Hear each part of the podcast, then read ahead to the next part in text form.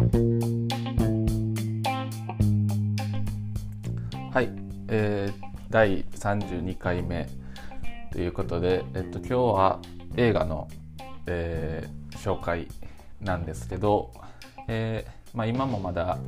えっと、ブログに、えっと、もともと書いてる、えー、ブログの方に、えっと、沿ってやってるのでその順番通りになってるんですけどで今日は、えー、中森明菜さん、えー、主演のあとマッチが主演の「愛旅立ち」っていう映画でえー、っとまあ僕個人的になんですけど、まあ、中森明菜さんがまあなんかこう普段音楽、えー、聴いてたりしてる中でまあやっぱり一番なんやろ聴いてるのは多分あ中森明菜さんででまあもちろんレコードとかも持ってるしでまあ映画とかドラマは少ないですけどえ出演されてるやつも見てるし、えー、それこそ昔の歌番組に出演されてた時の映像だとか、うん、なんか結構まあいろいろ出演されてるものは見てるし音楽も結構聴いてて。でまあ多分アイドル80年代のアイドルっていう枠だけじゃなくてなんか全てのアーティストを今まで知ってる中で聞いた中でなんか個人的にはあの中村明菜さん一番好きかなっていうぐらいあのこうなんやろ思い入れみたいなのがあるんですけどでこれ、まあ、今回は映画なのであれなんですけどこの映画がえー、っと初めての、えー、映画で中村明菜さんの。で公開が1985年なのでまあ結構古い作品ででこの時おそらく二十歳ぐらいなのかな分かんないですけど。で多分僕のお父さんと同い年で多分二十歳ぐらいだと思うんですけどこの85年って言ったら。でえー、っとまあなんかねこう映画の、まあ、話ももちろんなんですけどまあなんか全然いつも結局関係ないとこにそれていくんでえっとまあなんか今回も多分そんな感じなんですけどあの85年っていうの作品やからまあ多分公開1月とかなってるんで多分収録収録って言わんのかな？なんかこう映画撮ってた自体は、まあ、84年とかになると思うんですけどまあなんか個人的にその中村明菜さんのこううん長いキャリアでまあ見ててまあ84年5年あたりっていうのはこう個人的にこう一番印象に残ってるとかまあその当時は生まれてないから分かんないですけど映像見てる限りとかあの聴いてる曲だったりする中で84年85年あたりっていうのはすごいこう印象に残っててでまあ好きな曲も実際に多い、え年代っていうのもあるしその容姿的なうんなんやろ。この頃のなんか、まあ、パッて、えーと、顔を思い出してって言われたら、まあ、この頃の姿がパッて思い浮かぶかなっていう。だから多分その時の、まあ、髪型とか曲の衣装とかあのねファッション的なものがすごい焼き付いてるのも、まあ、84年とか、まあ、こう5年の、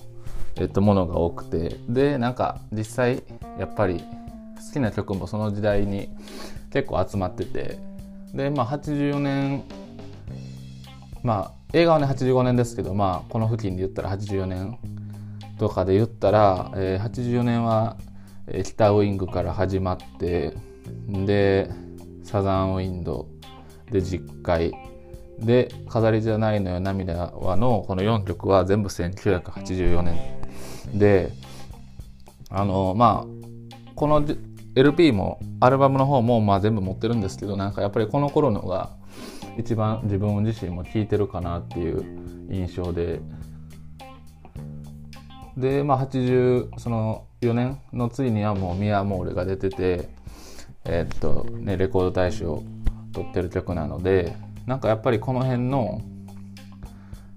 こうイメージが強いっていうかなんか特にこうサザンウィンドウでなんか歌ってる時のなんかなんあの水色っぽいっていうのかな衣装とかあなんかポニーテールだとかのなんかこう実会の時のなんやろ十字架のネックレスして歌ってる映像だとかっていうのが結構まあ一番なんていうんやろおフラッシュバックフラッシュバックでなんか思い出すというか映像が頭に焼き付いてるのがまあその辺の年代で。で結構まあそれ以降も、まあ、86年とか、えー、7年とかっていうのも、えー、もちろん好きなんですけどまあその次はまあ僕個人的には6年7年あたりのあの単語のアートがブロンドとか、まあ、その辺り好きなんですけどまあなんかこうガッてまとまってて好きな曲が。っていうのはやっぱこの辺りかなっていうので。でなんか結構うんこの時代のなんか出てるエルアルバムだったらあのえー、ポシビリティとかこれポッシビリティって読むかな？どっちか分かんないんですけどビタースイートとか、まあ、シングルじゃない、えー、曲以外も、まあ、結構好きなのとか多くて、まあ、そういう意味でもこの辺の年代っていうのは個人的に印象に残ってるんで。でなんやろ。この辺の曲っていうのはな僕の、えー、母親が中学生の時とかにまあ1415かな？の時とかに聴いてた曲でまあすごい好きでなんかまあそういうのが家でかかってたっていうのもあって昔から聴いてたとかっていうのもあるんですけどまあそうやってと結構印象に残ってる年代らへんがまあ84年5年あたりで。でまあそれぐらいの時の、えー、映画っていうことでこの「愛旅立ちは」でまあなんか映画自体はまあ正直いつも言ってるけどなんかねそのアイドル主演とかそういうのはなんかまあ話おもろいとかこう内容に期待して見てるとかっていうよりはなんかまあシンプルにその人の若い時見たりとかなんか時代背景みたいなのをまあ80年代の時代とかなんかそういうギャップみたいなのを見てあの面白がってるんでまあなんか内容とかは正直あまり期待しないしあのこうまああまり期待しないっていう感じなんですけどでこの「愛と旅立ち」はなんかそのこの年の映画のなんか人気ランキングみたいななんか興行収入かな分かんないですけどで結構上位やったから最初見る前はあの期待結構めっちゃ上位とかやったら結構していいんかなと思ってたけどまあなんか見てみたら案の定なんかめちゃくちゃ思ってたのと違うかったというかなんか愛旅立ちって書いてるぐらいやから、まあ、なんかシンプルにマッチとのなんやろラブストーリーでなんかハッピーエンドで終わる感じなんかなと思ったらなんか結構ゴリゴリになんていうの CG っていうのかな。まあなんかそういうのが入っててまあやっぱりこの当時の CG とかってやっぱり今から考えると結構ねもう見るのしんどい レベルのやつもあるからまあなんかうわそういう感じかと思って見ててまあなんか耳なしおいちってあれ多分怪談話かな？なんか怖い系の話に出てくるのがねあのまあこれ見てる人も多いから多分僕らの親世代のとか分かると思うんですけどまあなんか出てきてその法一が。まあなんかそれがずっと CG っていうか合成で出てて。まあでもなんか結構今思えばなんかもう無茶な映像に見えたりもするけどまあねなんかそれはもう言っててもしゃあないんで時代のあれとかなんで技術がどうこうの問題なんで。まあでもなんかそんなよりはなんか単純にこの頃のなんか一番好き曲が好きやった時代の、まあ、中村明菜さんの映像っていうことですごい普通に、えー、楽しんで見てたんですけどだからまあなんか今回も 内容はねなんかまさかのハッピーエンドではなくそのまま逆っていう感じなんでなんかそんな楽しいパーって笑える映画っていう感じでもないしまあなんかマッチとあのあのアキナちゃん見てるみたいな映画やと思うんですけど、うん、なんか話はそんな感じですけどなんか個人的にもストーリーとかっていうよりもなんか印象残ってるのってなんかそのまあほんまに冒頭になんか中村明菜さんが喫茶店でなんかバイトしてるシーンがあってまあなんかね、そういう姿とかも、まあ実際バイトとかしたこと多分ないやろうけど、まあ、だからこそなんかそういうしてる演技とか、なんか見てたらなんかうわ、新鮮やなとかって思うし、で、なんかあのさ、ほんまにそれも最後なんですけど、なんか、離島じゃないわ、なんていうんかな、こう、まあ島みたいなとこで、なんか最後働いてるんですけど、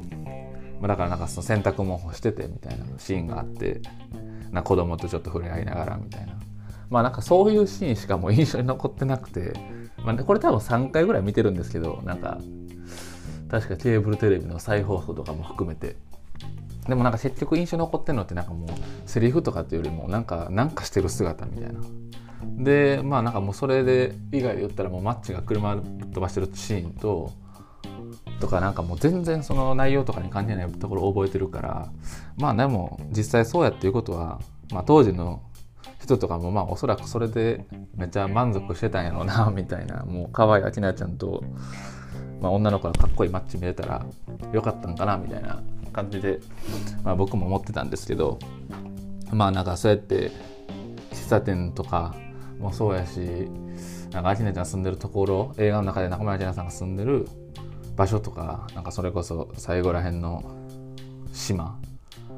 とかなんか島っていうかなわかんないですけどあとなんか映画でマッチがあれはホームレスの人かなと一緒になんか段ボール集めてるシーンみたいなのあるんですけどなんかそういうの場所どこかなとかなんか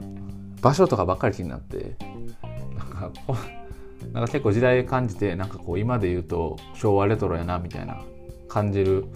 それこそ喫茶店とか、まあ、道とかまあなんかあとはそんなんが気になるみたいな感じ。あとはまあしっかりまあ、原宿やと思うんですけど竹の子族ではないかな。あのローラー族。なんかまあロックンロールで、えー、踊ってる人が出てたりとか。まあ大体結構多いですよね。まあこの前あでもこれはまだまあポッドキャストの方では話してないんですけど、えー、内田裕也さんの「あの10階のモスキート」っていう映画とかでもめちゃめちゃ出ててまあそれはキョンキョンが踊ってるんですけどとかはやっぱ結構映画でこの時代の映画やったらローラー族とかめっちゃ出てんなとか、まあ、あとはまあこれも結構書いてるけど80年代の それこそドラマ映画でまあやっぱりなんかこうむしゃくしゃしたり嫌なことがあったりしたら、まあ、みんなディスコに行くっていうのがなんか結構お決まりなんですけどあなんか踊りたいみたいな感じだと思うんですけどなんかこの映画でも なんかこういう感じこの映画でそんなんないかなと思ってたら、まあ、しっかりマッチがディスコ行っててでなんかこう全部こう80年代の映画あるあるも、えー、なんかこうしっかりこう全部出てきてなんかまあすごい個人的にはまあ満足やったんですけど、うん、でそうやな。まああとはなんか病室でねこう中村明菜さんがずっとラジオを手放さないみたいな感じやったんですけどまあなんか、まあ、ラジオの話になるけど、まあ、ラジオっていうのかな、まあ、でもあれはカセットとかも入るやつやと思うんですけど。まあなんか僕の親もね2人とも言ってたんですけどまあやっぱ当時あれはほんまに音楽聴くとかなんかこう情報を得るのにこう大事なツールでなんかまあ今でいう、まあ、スマホまでは連絡とかできないんでねスマホではないけど、まあ、ラジオ聴けてで何やろ音楽も聴けてまあその聴きたい曲は聴けないですけどあのカセット入れない限り。でなんかまあ僕の父親とか言ってたのはなんか FM ステーションっていうねこうラジオ番組のなんか番組表みたいなのを買って当時何何ぼってたかな？200円ぐらいかな？って言ってたかな？なんか鈴木英人さんっていう、まあ、有名なイラストレーターの、えー、ジャケットのそういう FM ステーションっていうのがあってでまあそれを見ながらこう聴きたい曲とかが流れるのを待ってでそれをこうカセットテープに録音してえー、こういつでも聴けるようにしてみたいな。でもその時間まで起きとかなあかんからそれが3時からの放送やったら一回寝て目覚ましかけて起きてで3時にかかるのを、えー、と同時にカセットをセットして録音してみたいなことをまあなんか、ね、昔のやつは多分よくやってたのかな？分かんないですけど、まあ、あとは好きなえー、なんて言うんやろ。俳優さん女優さんとかアイドルの人とかが、まあ、ラジオ番組とか結構やってたから、まあ、みんなそんなの聞くのにまあなんかラジオってまあでかいですけどね。あのそのカセット入るやつとかはみんなそうやって手放せへんからあのまあ映画でもなんかもうめちゃくちゃラジオかラジオかけまくるというかつけまくるシーンあるんですけどまあなんかでもそれぐらいラジオってまああのまあほんま iPhone, iPhone っていうか、まあ、スマホとかまではいかないけどそれぐらい結構まあみんな大事にしてたもんなんかなっていう思ったんですけどまあテレビとかねみたいにでかいやつは1人1個当時なかったやろうしなんか子供1人につき1台のテレビなんていう時代でもそんなになさそうやしまあ普通の家庭やったら。まあでもねああいうカセットテープ入るラジオとかやったらまあ多分そこまでそんな無理でもないやろうからまあなんかこう家にあるレコードプレーヤーとかをあの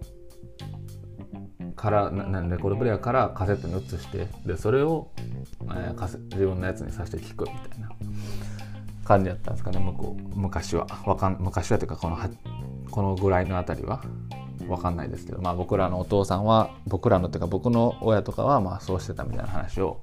聞いてたからまあなんかめちゃめちゃラジオに好きやなっていうのもなんかこの中村明菜さんの演技見ててなんかちょっと、えー、分からんでもないなというかあそういうことやんやなみたいなのはあ思ってたんですけどまあなんか映画はだいぶ話取れたけどうん映画はなんかえー、まあ他のキャストでもあんまり僕知ってる人いなかったんでもうそのマッチと中村明菜さん以外。でまあ実際その2人があんま出てこへんし病院の先生ぐらいしか。まあでもねとにかく個人的にはこの時が一番この時ぐらいがなんかシンプルに顔とか一番顔とかっていうかなんか体型とか顔とかも一番好きやなっていうのがあるんですけどなんか僕の親もこれぐらいの時が一番好きな人だったから結構ねそういう人もしかしたらいるかもしれないですけどまあなんかこうこの時の方がこの時が悪いとかはないけどこの時が特に好きとかっていうのは、まあ、好きな、ね、俳優とか女優とか歌手とかいてたらそういうのはあると思うんで。あの、まあ、僕の中では、えー、この作品の時ぐらいのやつがこうすごい思い出に残ってるっていう、えー、感じなんですけどまあ各アーティストに対してまあ普通みんなそういう気持ちはあるかなっていうねこの時が特に好きやとか。まあなんか今回はそういう意味ではねむったにしかもドラマとか映画出てないんであの貴重やなと思って見ててまあこれ結構あのなんてやろう。まあね昔のやつで DVD とかなってるやつもあるから、まあ、愛旅立ちに関しては、まあ、結構見やすいというか手に入れやすいかなっていうまだまだ売れて人気やったやつとか数出てるからあのあれやしまあなんか僕なんかケーブルケーブルテレビ？なんかでもなんか実家の方なんですけど再放送とかでちょくちょく見るんでまあなんかねこれ見てこの映画見てうんなんかまあ、見た人となんかこうこうこうやったなみたいなまた話もしたいなって思ってるんですけどはい。えー、まあここれからもまだまだ、えー、中村明菜さんは登場するし、えっとまあ、マッチも、まあ、男の人はまだ全然紹介しないんですけど、まあ、もちろん男の人もやろうと思ってるし、ね、あのまた、えー、2人のまあなんていうんやろ曲とか出てるやつとかまた作品とかね紹介したいなって思います。はい今回は終わります。